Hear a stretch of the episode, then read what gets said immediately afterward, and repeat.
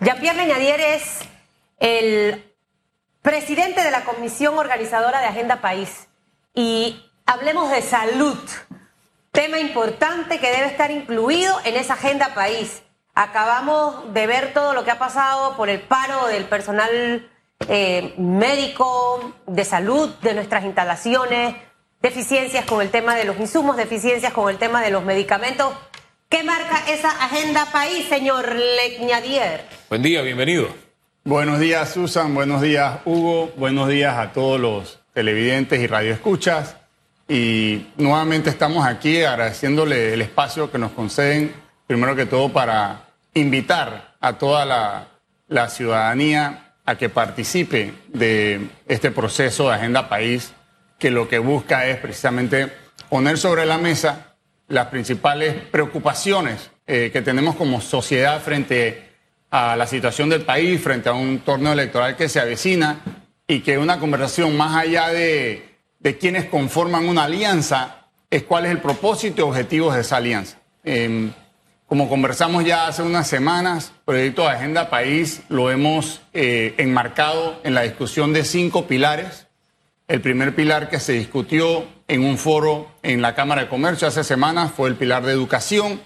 Eh, fue un, un, evento bastante concurrido eh, donde se escucharon ideas de distintos participantes de ese sector con recomendaciones, donde también vimos diagnóstico de la situación actual de la educación del país y donde también recibimos de parte de nuestro aliado estratégico, que es el programa de las Naciones Unidas para el Desarrollo y de las Naciones Unidas la participación eh, de un representante que nos habló de eso en Latinoamérica. Ahora pasamos al siguiente tema, que es el tema de salud y bienestar, con el foro que vamos a estar desarrollando este jueves a partir de las ocho y media de la mañana en el Salón Horacio Alfaro de la Cámara de Comercio Industrias, Agricultura. Ah, hay una ley que dice que cuando yo puedo plantear el problema de una forma sencilla y clara, ya solucioné la mitad del problema, ¿no?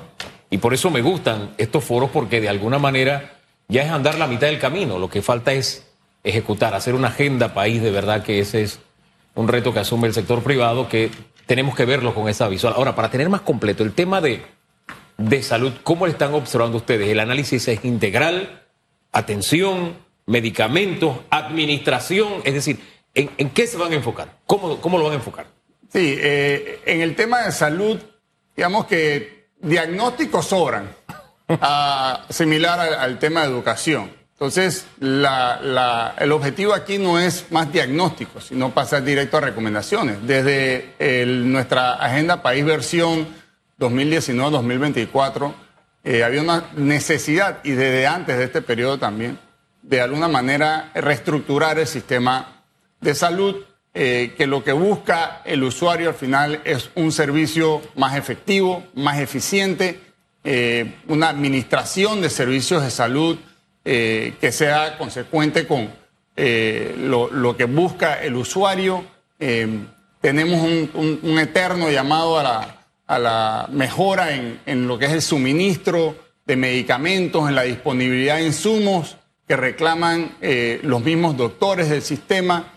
Eh, entonces el enfoque va a ser bastante en lo que es, uno, cómo caminamos hacia esa unificación del sistema de salud pública. Está planteado en, el conocido libro blanco de recomendaciones para, para un sistema de salud integral eh, que busque el desarrollo y el bienestar de la población. Y entonces también vamos a hablar un poquito de hacia dónde queremos eh, mirar, una visión hacia adelante que debe contener un enfoque de salud más preventiva, o sea, cómo hacemos para que el panameño viva más saludable y se prepare para un retiro, para una jubilación de una manera más saludable también. Entonces, ese va a ser un poco el enfoque. ¿Qué cambios debiera eh, eh, vivir nuestro sistema de salud para lograr todo lo que has hablado en este momento? Eh, en muchas ocasiones, hablando específicamente caja de seguro social, se ha hablado de la posibilidad de dividir tema administrativo, tema obviamente servicios de salud.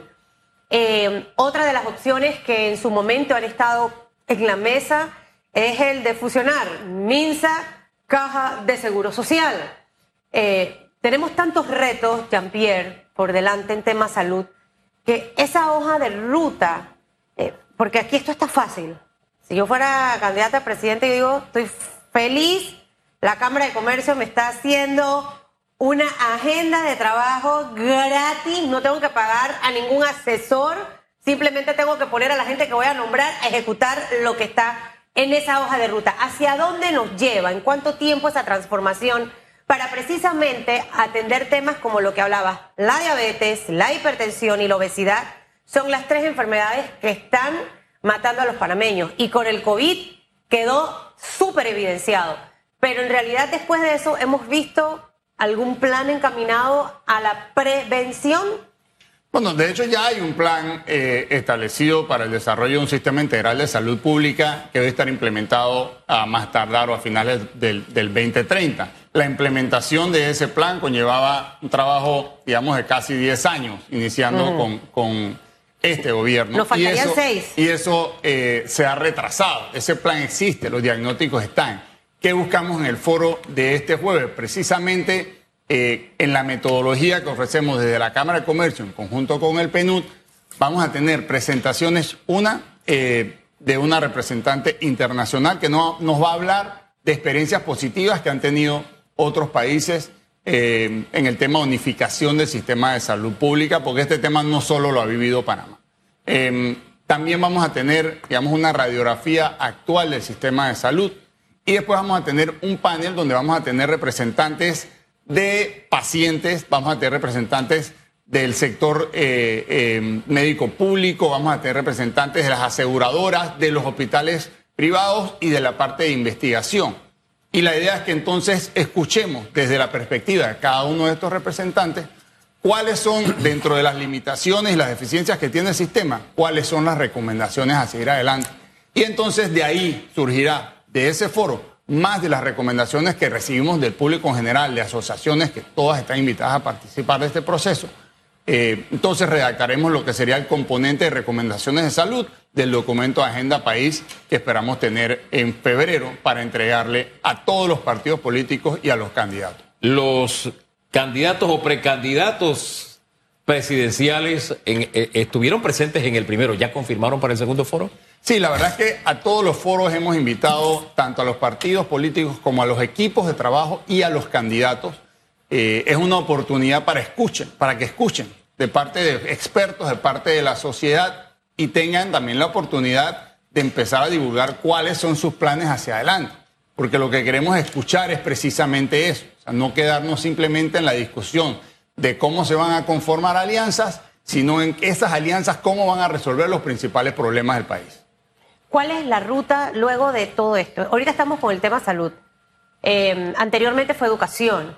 Eh, nos faltan otros temas en, esa hoja de ruta que ustedes han diseñado y luego todo esto viene acompañado de los debates eh, presidenciales y el proceso de entregar todo lo elaborado y trabajado, tanto en el foro anterior como educación, con este foro igual de salud ocurre lo mismo. Sí, el proceso como conversé, hemos establecido, hemos identificado cinco pilares importantes. Eh, educación, ya tuvimos el foro. Este jueves 14 tendremos el foro de salud y bienestar. El 4 de octubre tenemos el foro de institucionalidad, gestión pública y todo el tema de burocracia excesiva y cómo podemos reducir el tamaño del, gobierno y hacerlo más eficiente eh, a través de la transparencia, de la digitalización de procesos. Esos temas se van a abordar en ese foro. El 30 de octubre tenemos un foro dedicado al tema de agua y sostenibilidad. Probablemente la principal preocupación del panameño tiene que ver con el tema económico, el empleo, que será abordado en el último foro, el 22 de noviembre. Y el 30 de octubre vamos a ver probablemente lo que es la siguiente preocupación más grande y es el tema del agua. El agua para el consumo humano, la falta de disponibilidad de agua y, para, el, para, el, para el panameño y también la disponibilidad de agua para la operación de eh, eh, uno de los activos, si no el activo más importante del país, que es el canal. Eh, tal como usted lo dijo, estos diagnósticos, contrario a lo que se había hecho en la época democrática, desde hace unos dos gobiernos atrás, cada uno llegó con un librito como que la República se acaba de inventar y partamos de cero. Eh, no sé, a mí me parece que hemos pagado caro eso, porque al fin y al cabo, foros como estos son, no, no son de quienes conforman la Cámara de Comercio, tal como usted lo acaba de decir, son incluyentes. Hay un abanico prácticamente de la sociedad en este tema de salud, desde los enfermos en adelante, ¿verdad? Eh, no sé si usted coincide conmigo que eso lo hemos pagado caro, el no, el no prestar atención a los diagnósticos para comenzar a trabajar y llegar con la idea de que la República se acaba de inventar y vamos a partir de cero. Y cada uno ha llegado con su librito. La pregunta es, eh, ¿podemos seguir transitando? Y es casi inocente, porque sabemos la respuesta, ¿no? Pero podemos seguir repitiendo exactamente ese mismo error. Se lo digo porque antes los foros de AP del Cámara de Comercio eran tomados muy en cuenta por los gobernantes y los compromisos que firmaban eran muy serios y de verdad tomaban en gran medida los insumos para trabajar. De una época para acá se comenzó a usar el término yo no cogobierno. A mí fue el que me eligieron como presidente y cosas como esas para dejar de lado lo que los panameños les, les ponen en la mesa como insumo de trabajo. ¿Podemos seguir dándonos ese luz? La realidad es que no. Em, los gobernantes deben perseguir siempre el bien común, el bien colectivo. Y el tema es que precisamente em, los pilares de, la sociedad, que son educación, salud, eh, empleo, entre otros, requieren de políticas de Estado. Las políticas de Estado no son políticas a cinco años.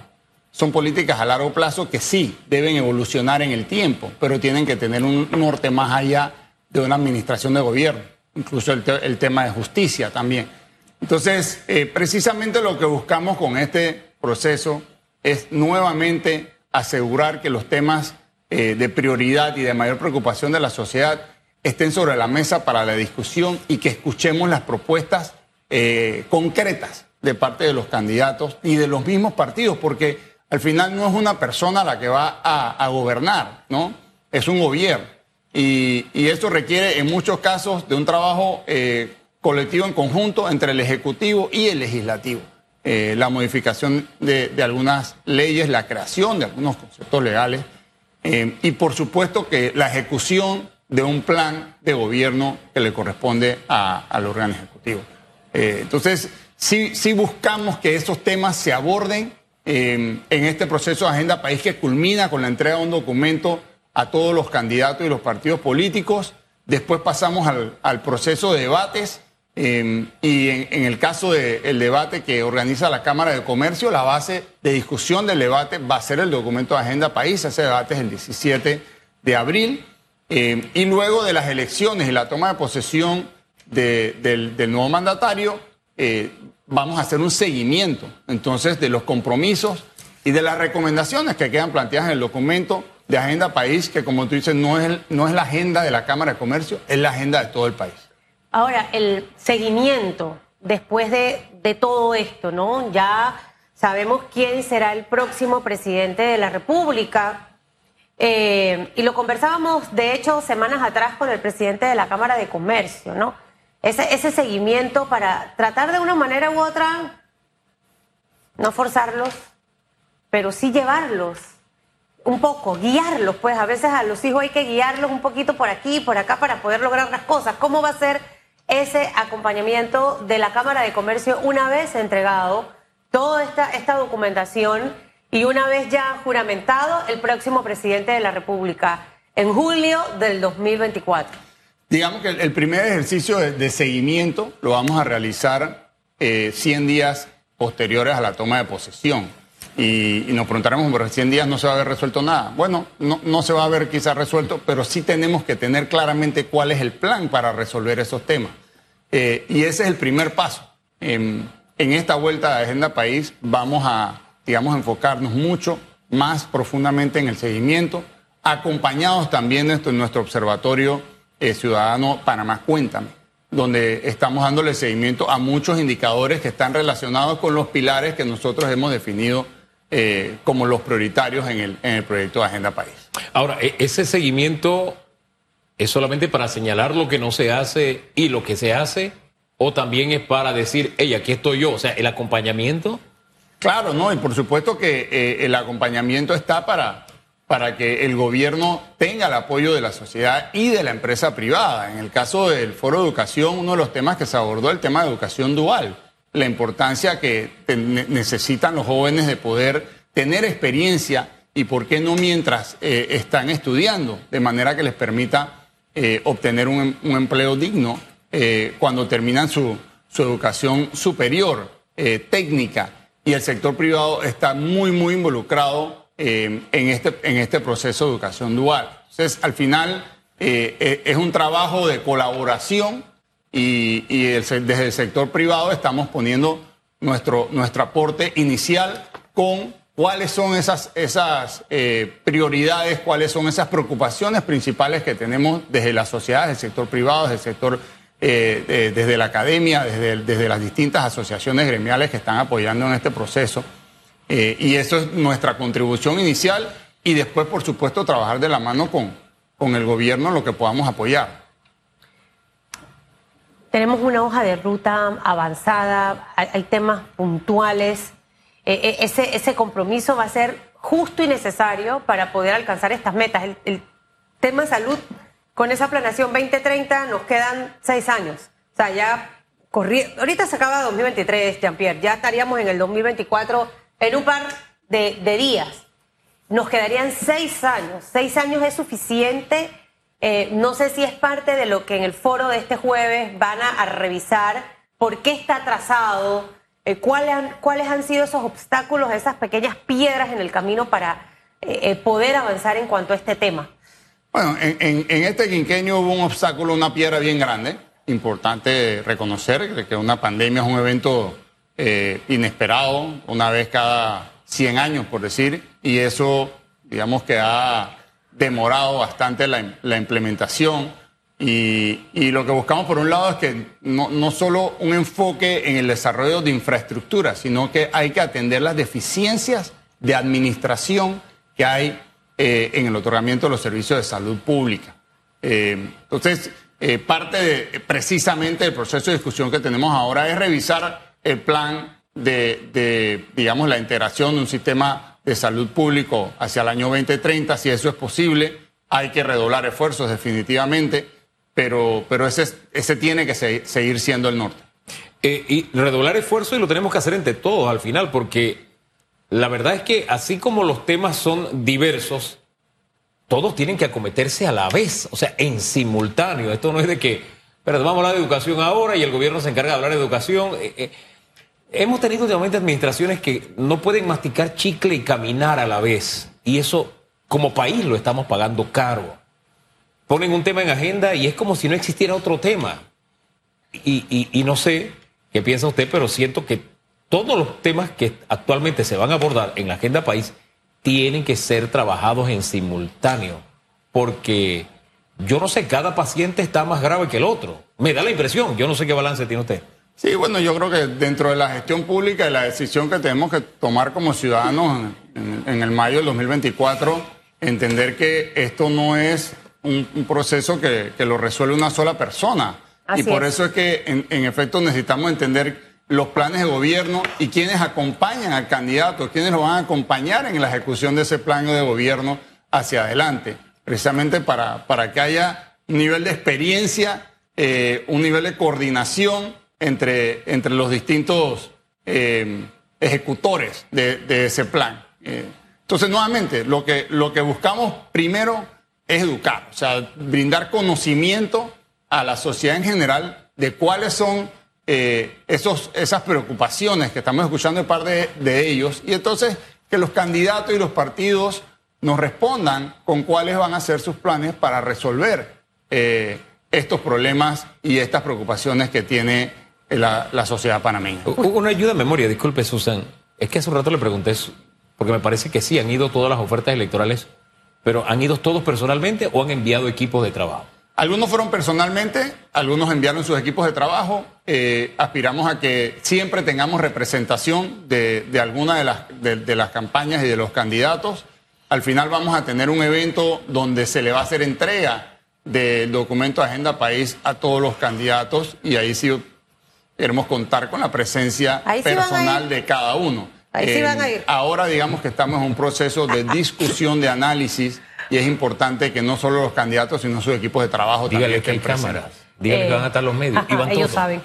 Mire, los equipos son importantes para lograr resultados. Sí, señor.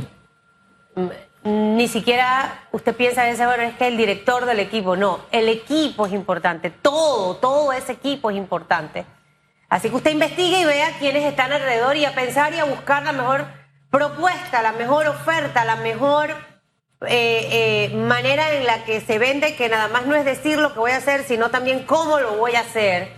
Y mi background de saber la experiencia que también tiene esa persona para lograrlo. Si usted quiere ver el foro de, salud rumbo a la agenda del país, para que sepa que ECO está transmitiendo y usted puede sintonizar para que pueda escuchar allí todas esas propuestas. Así que les deseamos muchos éxitos.